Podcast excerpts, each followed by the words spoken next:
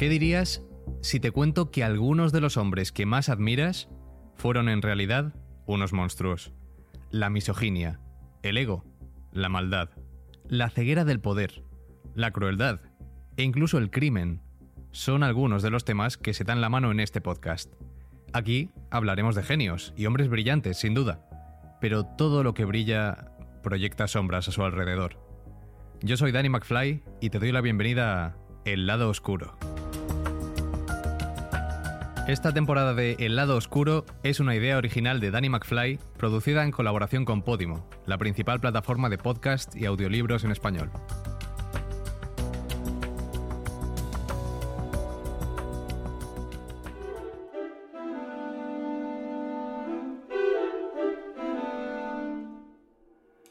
Quizá el nombre de hoy no te suene demasiado si te digo que hizo cine hace más de 100 años.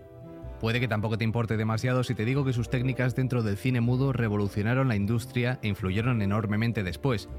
Pero ¿qué cara se te queda si te digo que este hombre es el responsable del auge del racismo en Estados Unidos y de revitalizar un grupo de odio como fue el Ku Klux Klan? Efectivamente, hoy hablamos de D.W. Griffith, una persona cuyo trabajo demuestra hasta qué punto el cine puede desencadenar cambios sociales y no siempre son positivos. Pero empecemos desde el principio. A principios del siglo XX, el cine todavía estaba en pañales. Hollywood era el sitio que habían encontrado los cineastas para afincarse, ya que era el punto más alejado de una Nueva York donde se encontraba Thomas Edison y que ostentaba la patente del kinetoscopio. Ellos no se imaginaban que Hollywood se convertiría en el imperio que es hoy en día. Las películas no tenían ni sonido, ni mucho menos imágenes en color, pero sí se atisbaba una industria llena de técnica, inventiva, imaginación e ingenio. En ese ambiente proliferó David Wark Griffith. Se le considera el padre de la realización moderna. Aportó al montaje muchas cosas que hoy damos por sentadas, como el fundido encadenado, el fundido negro y sobre todo el primer plano. Antes de él, los planos generales y de cuerpo entero obligaban a los actores a interpretaciones exageradas, próximas a la pantomima, con los primeros planos era el rostro del intérprete el que podía expresar las emociones. Griffith empezó su carrera como actor, pero no se le dio demasiado bien. Nacido en Kentucky, era el hijo de un coronel sureño arruinado por la guerra civil, por lo que desde pequeño albergó un odio hacia los negros, que sería determinante en lo que hizo más tarde. En 1908, Griffith debutó como realizador, rodó numerosos cortometrajes, descubrió a muchas futuras estrellas y supo ver potencial en ellas. Además de detector de talentos, muchos de ellos sin ninguna experiencia dramática, Griffith comenzó a descubrir pronto un nuevo lenguaje cinematográfico que hasta ahora solo había sido tímidamente esbozado en las obras de algunos creadores. En su narración, Griffith utiliza por primera vez el flashback, el plano medio o la narración en paralelo. Establecer un catálogo con todos los hallazgos de Griffith se haría interminable. Charlie Chaplin llegó a decir de él que toda la industria le debía su existencia. Hizo películas de aventuras, comedias satíricas, dramas épicos. Griffith tiene el mérito de ser el director del primer largometraje de la historia que se hizo en Hollywood, una cinta que ocupaba cuatro rollos. Se trata de Judith de Petulia, en 1914, que cuenta la historia del episodio bíblico de Judith y Holofernes. Se le considera largometraje, pero solamente dura 61 minutos. Hoy en día es poco, pero en aquel entonces era todo un hito. Tras su primera superproducción, Griffith se sintió tentado y dispuesto para abordar proyectos más ambiciosos. Y llegamos así en 1914 hasta el tema que nos ocupa, cuando hizo la cinta que lo cambiaría todo, el nacimiento de una nación. Una maravilla desde el punto de vista técnico, pero una terrible abominación desde el punto de vista ético.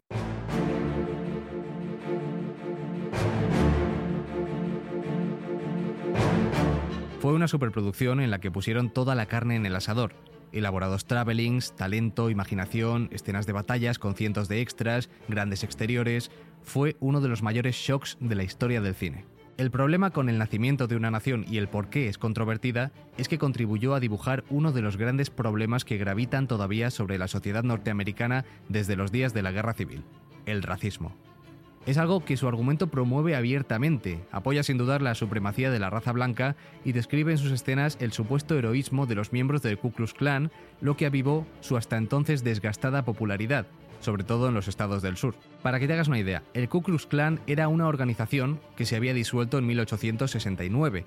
Era un grupo marginal y casi olvidado durante décadas. A mediados de los años 20 volvían a contar con 4 millones de miembros. De hecho, utilizaron fotografías de la película para el reclutamiento de nuevos afiliados. El nacimiento de una nación fue una engañosa obra sobre el estado de la nación que cuenta la guerra de secesión. Pinta al Ku Klux Klan como los héroes que acabaron con la guerra. Griffith, cuya familia se arruinó debido a la guerra civil, odiaba a la raza negra y la consideraba inferior. Esta película promovió el racismo, haciendo que corriera como la pólvora entre la sociedad norteamericana, demostrando el poder del cine y su peligro. La película, de más de tres horas de duración, mezcla la épica con imágenes íntimas, en la que los blancos eran los buenos y los negros eran los malos. También es evidente en los primeros minutos que el objetivo de la película era romantizar la sociedad anterior a la guerra, cuando la aristocracia sureña gobernaba sus comunidades y la población negra estaba esclavizada, pero feliz y sumisa. Las imágenes racistas eran todavía más peligrosas ya que mostraba a los senadores negros como borrachos, maleantes y sucios. Los negros eran aquí seres villanos o degenerados y los pocos negros buenos, entre comillas, que aparecían eran inevitablemente esclavos bobalicones y estúpidos. En los primeros minutos la película establece que los negros eran los villanos de la historia. Se les echa la culpa de manera inequívoca de la guerra y la agitación social a los negros que fueron capturados y deportados contra su voluntad. Los esclavos libertos eran tachados de holgazanes, solamente interesados en robar propiedades de sus antiguos amos y en violar mujeres blancas. En la película se ve cómo unas mujeres blancas son salvadas de una violación in extremis gracias a los hombres del Ku Klux Klan. Las escenas del Ku Klux Klan los muestran como héroes que llegan al rescate de manera muy épica y acompañados con música de Wagner. A D.W. Griffith le fue casi imposible encontrar actores negros que se prestasen a participar en este despropósito, por lo que tuvo que recurrir a actores blancos con la piel maquillada de negro, mediante la técnica del blackface. La película no se parecía nada que el público estadounidense hubiera visto antes. Los productores tenían agentes de policía infiltrados en los pases para prevenir el desorden y los altercados, algo que no consiguieron. Los incidentes no tardaron en estallar.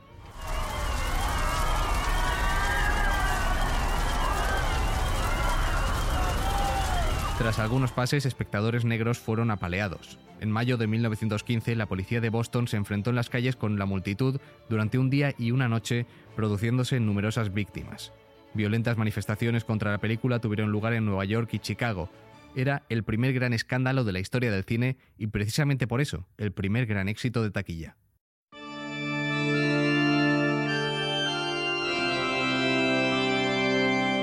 Un reverendo dijo que la película no era racista, argumentando que era fiel a la historia, representando a los libertos tal y como eran, y por lo tanto era un elogio al hombre negro, al mostrar hasta qué punto los negros habían avanzado desde la reconstrucción. Pero no solo era una película racista, era una cuya brillante técnica narrativa dio plausibilidad e intensidad a la noción de los negros como estúpidos y brutos.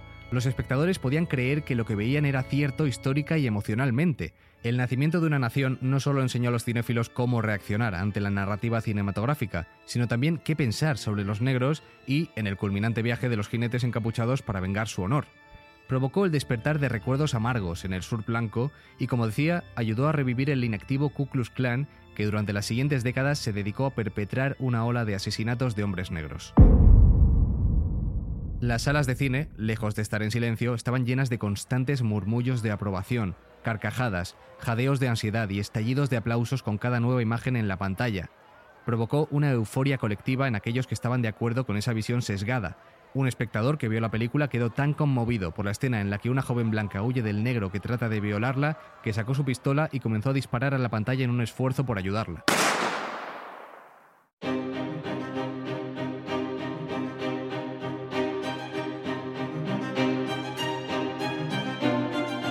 Entre 1915 y 1946, más de 200 millones de estadounidenses vieron esta película y nunca podremos medir su verdadero impacto en la industria cinematográfica. Las apasionadas opiniones en los periódicos sobre esta película provocaron que la crítica de cine se convirtiera en sección regular en sus páginas. Todo el mundo hablaba y discutía sobre el nacimiento de una nación, todo el mundo iba a ver la película una o varias veces. Esto provocó que fuera un enorme éxito de taquilla sin precedentes. La película costó 110 mil dólares, una cifra enorme teniendo en cuenta el valor del dólar en 1914. Recaudó 20 millones de los de entonces, una cifra astronómica que hoy en día es difícil de calcular según la inflación. Antes de que la película se estrenase, el presidente Wilson se la hizo proyectar en la Casa Blanca, pero ante la proximidad de las elecciones y deseoso de ganarse los votos del sur, no hizo nada para impedir su posterior difusión. El inmenso éxito del nacimiento de una nación tuvo la virtud de transformar la joven industria cinematográfica en la que comenzaron a poner sus ojos los financieros de Wall Street. Griffith negó ser racista, pero creía firmemente que estaba diciendo la verdad sobre la experiencia del sur en la segunda mitad del siglo XIX. El estreno de la película fue ampliamente aclamado debido a su descarada agenda supremacista blanca. Quienes se opusieron a la película, principalmente los activistas por los derechos de los negros, fueron silenciados o ignorados. Según un estudio de la Universidad de Harvard, los linchamientos se quintuplicaron en un mes después del estreno de la película. Ante esta crítica, Griffith escribió, El público no debe tener miedo de aceptar la verdad aunque no le guste, y desacreditó las voces negras que hablaron en contra de su película. Hay quien dice que Griffith no era racista, sino un hijo de su época, pero yo creo que un poco sí que lo era. Para responder a todos los críticos que lo atacaron, hizo su siguiente película, llamada Intolerancia. Algunos dijeron que era su manera de pedir perdón, pero él lo negó, diciendo que no se arrepentía de nada de lo mostrado en el nacimiento de una nación. Intolerancia se convirtió en la película más cara de la historia, con un presupuesto de 2 millones de dólares en 1916. Teniendo en cuenta la inflación, esa cifra no se ha superado ni siquiera hoy. La película más ambiciosa y compleja de toda la carrera de Griffith representó un esfuerzo gigantesco. Junto a Los Ángeles se alzaron colosales decorados, siendo el mayor de todos el que representa el Palacio de Babilonia, que medía 70 metros de altura por 1600 de profundidad, dimensiones inusitadas que exigieron el empleo de un globo cautivo para el rodaje de los planos de conjunto. Se movilizó un auténtico ejército de figurantes, algunos días eran 16.000, alimentados por grandes cocinas de campaña como en las operaciones militares. La película mostraba cuatro momentos de la historia, en la que la sociedad era intolerante y trataba con crueldad a alguien, ya fuera a Jesucristo, la caída de Babilonia o una historia contemporánea de crimen y redención.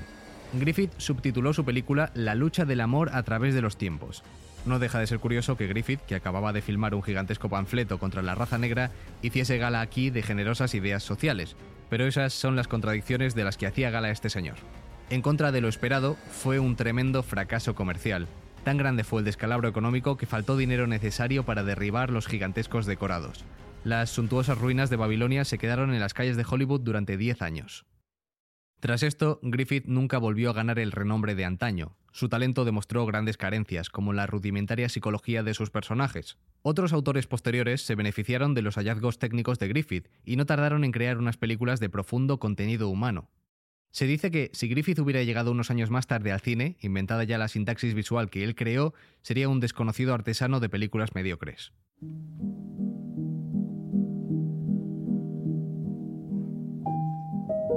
D.W. Griffith prosiguió como realizador en activo hasta 1931, a principios del cine sonoro, pero ninguna de sus obras posteriores tuvo la resonancia de aquellas que supusieron la invención de la nueva gramática de las imágenes. Acabó sus días olvidado en un mundo que había avanzado más rápido que él. Se aferró a las sombras. En las fiestas se sentaba a beber en silencio mientras sus ojos penetrantes recorrían la habitación en busca de rostros familiares, la mayoría de ellos desaparecidos hacía mucho tiempo. Lo que es seguro es que si Griffith nunca hubiera existido, problemas como el racismo, el supremacismo blanco o la segregación nunca habrían llegado tan lejos en Estados Unidos. Hoy no hablaríamos de esos problemas, más allá de vestigios históricos perdidos hace un siglo. La de Griffith es una valiosa lección que nos recuerda hasta qué punto el arte es responsable de los movimientos sociales que ocurren y cómo puede influir, agitar e incluso adoctrinar en momentos críticos de una sociedad. Y con esto llegamos al final de este episodio, en el que hemos explorado el lado oscuro de uno de los padres fundadores del cine que todos conocemos. A pesar de la oscuridad en torno a este personaje, recordemos los avances técnicos y narrativos que propició y que afortunadamente nos dan una lección de perspectiva al ver lo que hemos avanzado en muchos aspectos como sociedad. Espero que hayas disfrutado de este episodio. No olvides darle a seguir a este podcast y seguirme también en redes para sugerirme de qué leyenda o celebridad te gustaría conocer su lado oscuro. Nos vemos en el próximo programa. Hasta pronto. Este podcast ha sido grabado en los estudios de Podimo en Madrid como parte de su Talent Hub. Guión Daniel Gallego. Jefe técnico Edu de Frutos. Dirección de fotografía Kike Kausek. Hasta pronto.